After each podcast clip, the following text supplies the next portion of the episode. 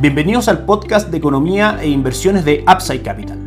Revisaremos el rendimiento del mercado en Chile y el mundo y las principales noticias económicas y financieras que marcan la jornada. Muy buenos días, ¿cómo están ustedes? Viernes 8 de septiembre de 2023, soy Ramiro Galeano, fundador de Upside Capital. Les doy la bienvenida a otra edición más de mercados en Upside Capital. El día de hoy el Instituto Nacional de Estadística publica el IPC de agosto, que marca un avance del 0.1%, muy por debajo de las expectativas del mercado, situadas en el 0.4% según la última encuesta de operadores financieros, y sitúa la inflación medida a 12 meses en el 5.3%, por debajo del 6.5% mostrado en el mes anterior. También el IPC subyacente, que excluye elementos volátiles en su medición, se contrajo un 0.1% en una comparación mensual. En general, una muy buena lectura de IPC, que es una muy buena noticia tanto para la economía local como para el mercado de renta fija local, dado que la inflación mantiene su caída desde el mes de diciembre 2022 de manera inalterable y eso por supuesto es un tremendo motivo para que el Banco Central mantenga su política de normalización monetaria, es decir, de rebaja de tasa de política monetaria en el tiempo, lo cual, como sabemos, favorece directamente a los fondos mutuos de renta fija local y disminuye el retorno de depósitos a plazo y de fondos money market. Esta noticia sumada a la decisión del Banco Central de disminuir en 75 puntos base su tasa de política monetaria el día martes, ubicándola en el 9.5% y declarando que probablemente lleguemos a una tasa de política monetaria de diciembre de este año entre el 7.75 y el 8%, junto con destacar que las expectativas inflacionarias a 24 meses se mantienen ancladas a 3%, lo cual es la meta del Banco Central en materia inflacionaria, refuerzan también la continuidad de este proceso de ciclo de rebaja de tasa de política monetaria en Chile. También lo refuerza la publicación del IPOM de septiembre que tuvimos el día miércoles del informe de política monetaria del Banco Central, donde recorta las expectativas de crecimiento para este año 2023 y mantiene prácticamente inalterable las expectativas de IPC a diciembre de este año en el 4.3%. También afirma que dentro del marco actual la inflación debería converger al 3% durante el próximo año. En resumen, todas estas cifras que hemos revisado esta semana fortalecen la tendencia bajista de los niveles inflacionarios en Chile y por ende fortalecen también los motivos para que la tasa de política monetaria en Chile siga cayendo como lo ha venido haciendo desde el mes de julio. Estos dos factores fortalecen aún más nuestra estrategia de inversión en renta fija local. Como sabemos, a medida que cae la tasa de política monetaria, caen también las tasas de descuento que se mueven a la inversa de los precios de los bonos. Es decir, ante caídas de la tasa de política monetaria, lo que vamos a tener va a ser un mayor valor en el mercado de los bonos que componen los fondos mutuos de renta fija, que forman parte, por supuesto, de nuestra recomendación de inversión. En ese caso, como sabemos, Itaú Dinámico para estrategias de inversión de mediano a largo plazo por sobre seis meses, fondo base de nuestra estrategia de renta fija, mantiene un retorno en lo que va del año del 5.88% y en lo que va de septiembre del 0.38%, con un retorno en los últimos 90 días del 0.9%. Carteras de principal, que también forman parte de nuestra recomendación de inversión, de conservación de capital a 18 y 36 meses, mantiene un retorno del 6.25% en lo que va del año y el 4.78% en lo que va del año respectivamente, con un crecimiento en los últimos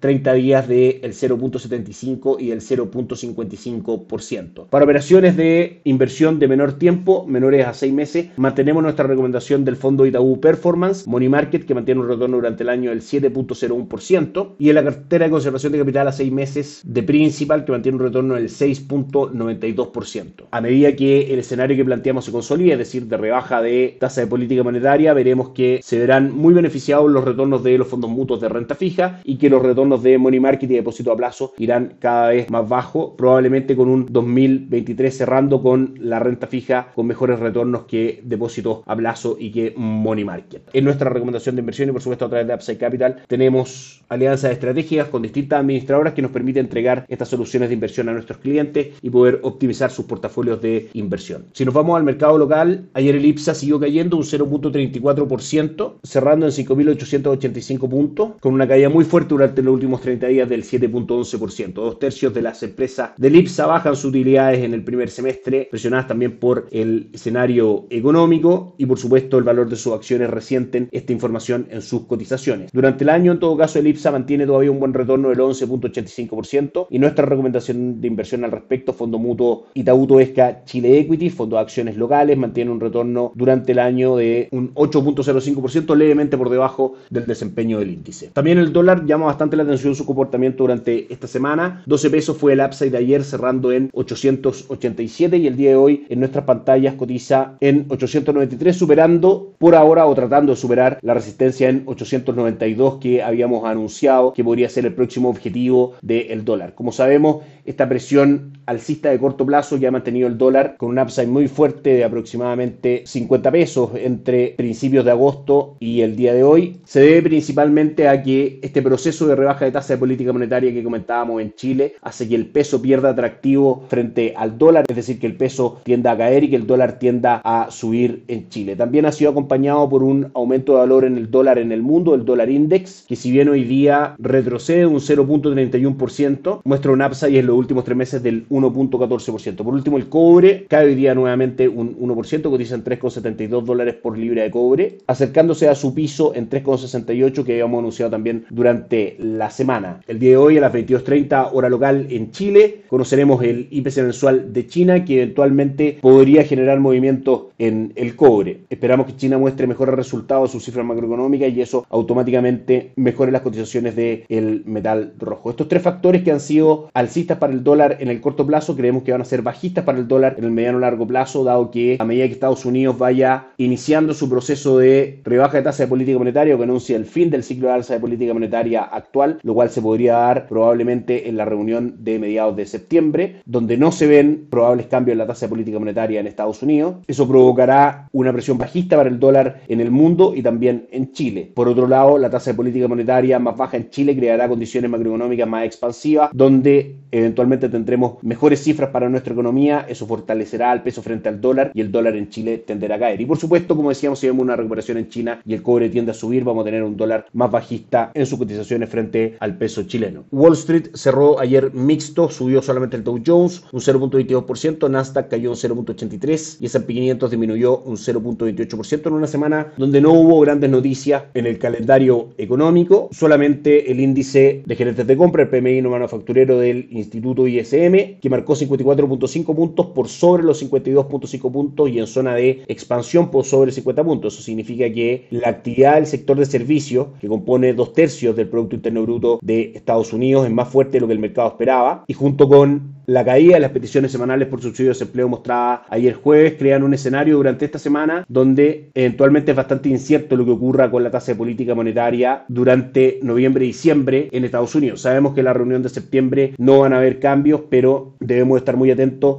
al discurso de Jerome Powell, que podría dar señales respecto al futuro manejo de tasa política monetaria. Finalmente, el mercado se debate en base a la posibilidad de que haya una alza de tasa política monetaria más, como decíamos, en lo que resta del año, en las reuniones de noviembre y diciembre, pero las tasas proyectadas para fines de 2023 y 2024 en Estados Unidos son más bajas que las actuales, por ende, creemos que Estados Unidos va a entrar en un ciclo de expansión monetaria, de rebaja de tasa de política monetaria, y eso es un buen escenario de alza en el precio de los bonos y las acciones que cotizan en ese mercado. Los mercados en cuanto a sus cotizaciones cierran la semana de la siguiente manera. En Asia, el Nikkei 225 de Japón hoy día cayó un 1.16%, el Hansen de Hong Kong retrocedió un 1.34% y el índice de Shanghai cayó un 0.18%. En Europa la jornada es relativamente positiva, con el Eurostock 600 subiendo un 0.11% y el DAX alemán arriba un 0.05%. El resto de las plazas bursátiles de Francia, Milán y el IBEX 35 de Madrid, todas cotizando en terreno positivo con un 0. 0.48, 0.24 y 0.44% de retorno respectivamente. Y las tres principales plazas bursátiles de Estados Unidos muestran un alza a esta hora. Dow Jones sube un 0.27, S&P 500 un 0.39 y Nasdaq un 0.5%. Eso es todo por hoy. Que esté muy bien, tengan un excelente fin de semana. Nos encontramos el lunes. Chao, chao.